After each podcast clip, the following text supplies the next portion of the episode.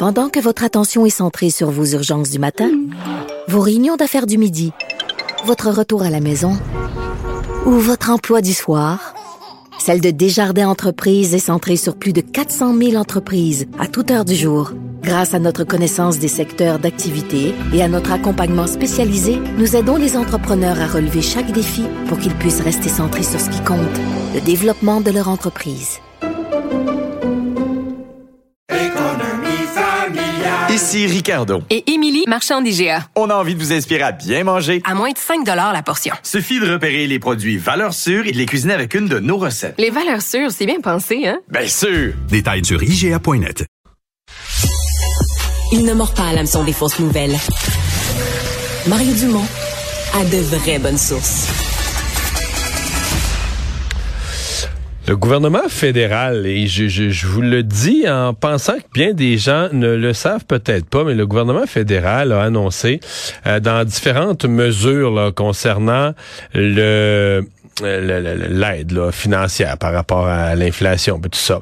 Euh, ils ont, un peu comme les États-Unis d'ailleurs l'avaient fait, ils ont dit on va donner un congé euh, d'intérêt sur les prêts étudiants.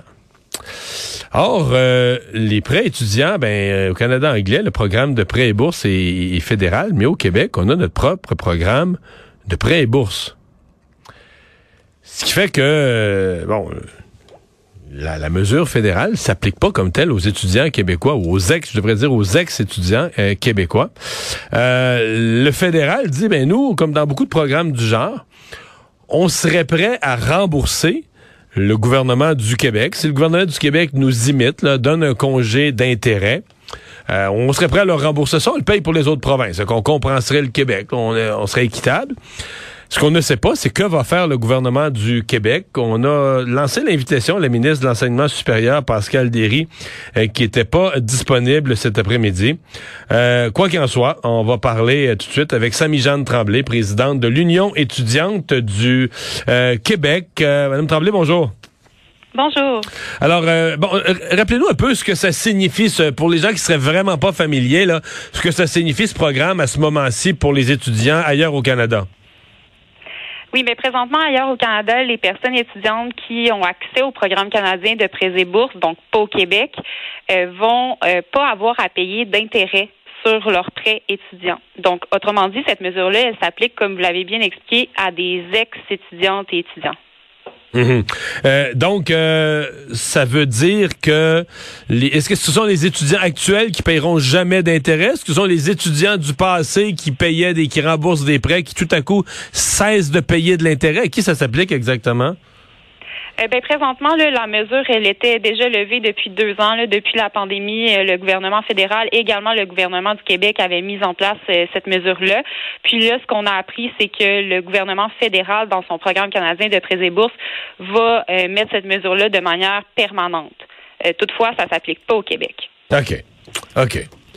Qu'est-ce qu'il faudrait faire au Québec? Ben, premièrement, il faut absolument qu'Ottawa transfère des fonds à Québec. Ça, c'est nécessaire. Il faut absolument que ça arrive. Et étant donné que Québec a déjà son programme d'aide financière aux études qui est indépendant du programme canadien, euh, ça devrait être le cas. Normalement, Québec devrait bénéficier de ces fonds-là. Euh, et là, une fois que Québec reçoit cet argent-là, ben nous, ce qu'on demande, c'est que cet argent-là soit investi directement dans le programme d'aide financière aux études. Québec doit pas utiliser cet argent-là à d'autres fins. Euh, ça doit pas aller dans le fonds consolidé. Cet argent-là, il revient à la population étudiante. Pour faire la même chose, un congé d'intérêt? Mais en fait, nous, là, euh, notre idée qu'on a, ça serait d'aider directement les personnes étudiantes pendant qu'elles en ont besoin. Euh, donc, pas euh, d'aider nécessairement les ex-étudiantes et étudiants. donc, de les aider pendant que ces personnes-là sont aux études et qu'elles ont des besoins accrus. donc, vous rendriez plus généreux, vous rendriez plus généreux le programme actuel pour les étudiants actuels plutôt que de donner un congé d'intérêt comme ailleurs au Canada? Exactement. Donc présentement, là, ailleurs au Canada et au Québec, il y a eu des bonifications dans les dernières années. Au Québec, là, on parle d'un 205 dollars par mois dans le programme d'aide financière aux études euh, qui est donné euh, de manière supplémentaire à la population étudiante. Puis cette bonification temporaire-là termine cette année. Ce qui veut dire que l'année prochaine, les personnes étudiantes vont recevoir 205 dollars de moins par mois si elle habite à l'extérieur du domicile familial. Et nous, ce qu'on demanderait en fait, c'est que cet argent-là aille directement dans les dépenses admises pour que la population étudiante puisse bénéficier encore de cet argent-là qui lui est dû. On a beaucoup parlé de l'inflation. Euh, on n'a pas si souvent parlé de l'inflation dans le contexte du coût de la vie euh, des, des, des, étudiants. Euh, bon, le craft dinner aussi a augmenté, sans mauvaise blague. Non, mais est-ce que c'est quelque chose d'abord les, Vous venez de nous parler des dépenses admises parce que c'est la méthode avec laquelle on calcule les coûts des étudiants pour établir les, les prêts et bourses. Est-ce que ça on les a adaptés à l'inflation? Est-ce que vous avez l'impression que chez les étudiants on souffre particulièrement de l'augmentation du prix des, des biens essentiels? Euh, ben présentement, ben c'est ça. Pour nous, là, ça fait pas de sens euh, d'aller retirer cet argent-là, sachant là, qu'on est dans un contexte d'inflation. On parle de 5 à 8% d'inflation par mois là, dans les dernières années comparativement à l'année précédente. Et euh, puis on sait aussi là qu'on est dans une crise du logement qui touche particulièrement la population étudiante. puis considérant que les, les besoins financiers sont plus accrus pendant les études parce que les revenus sont moindres, ben ça serait nécessaire, c'est ça, là, de mettre cet argent-là directement dans le programme d'AFE, qui est un programme, on se souvient, là, qui est basé sur le besoin des personnes étudiantes. Mhm. Eh bien, ben, euh, est-ce que vous avez eu, sur la question du transfert de l'argent fédéral, est-ce que vous avez eu des discussions avec la ministre Pascal Derry ou son cabinet?